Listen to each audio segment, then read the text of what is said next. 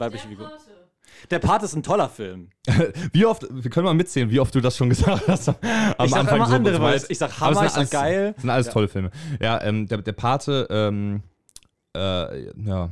Ich hab also ich, ich, Passion ich habe Film. das Gefühl, es wurde schon sehr viel über diesen Film gesagt und irgendwie äh, immer noch nicht alles. Ähm, Ist schön zusammengefasst. ja, danke schön. Äh, so können wir es auch schließen. ähm, nee, aber äh, äh, gerade auch äh, Marlon Brando und so, also wie, ähm, Ja. wie der auch erzählt ist. Also das sind auch so Sachen, die ich bei jedem Film irgendwie, irgendwie sage. Also das ist auch so ein bisschen, da das ist also so ein bisschen wie bei Seven oder so, wo ich, wo ich sage, okay, ich verstehe voll, was, warum so viele Leute über diesen Film reden und warum der so gut ist. Also Mhm. ich, ich sehe das auch, dass der gut ist, aber es ist, glaube ich, nicht meine Art Film. Also es ist halt so ein, so ein Mafia-Film, so ein Gangsterfilm und so. Und ähm, da, da äh, gibt es einfach Arten von oder Genre, die mich mehr ansprechen als das.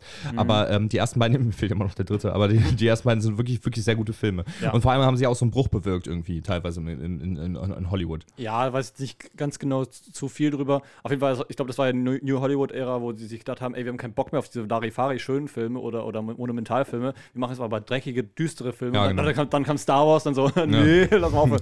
Aber jedenfalls, ähm, bei dem Film finde ich es auch cool, dass er so ein Sigma Mile Grindset-Ding nicht eben hat. Äh, also zumindest, weil der Film halt dann nicht zu kulturell in unserer Re Generation ver- verankert ist. Und äh, der Film heißt nicht Joker, aber es geht um einen Bösewichten und es ist nicht plakativ reingeschrieben, Ja. sondern es passiert im Laufe des Films. Was gibt momentan ja diesen Trend, dass man einfach Bösewichte nimmt und die als Protagonisten inszeniert.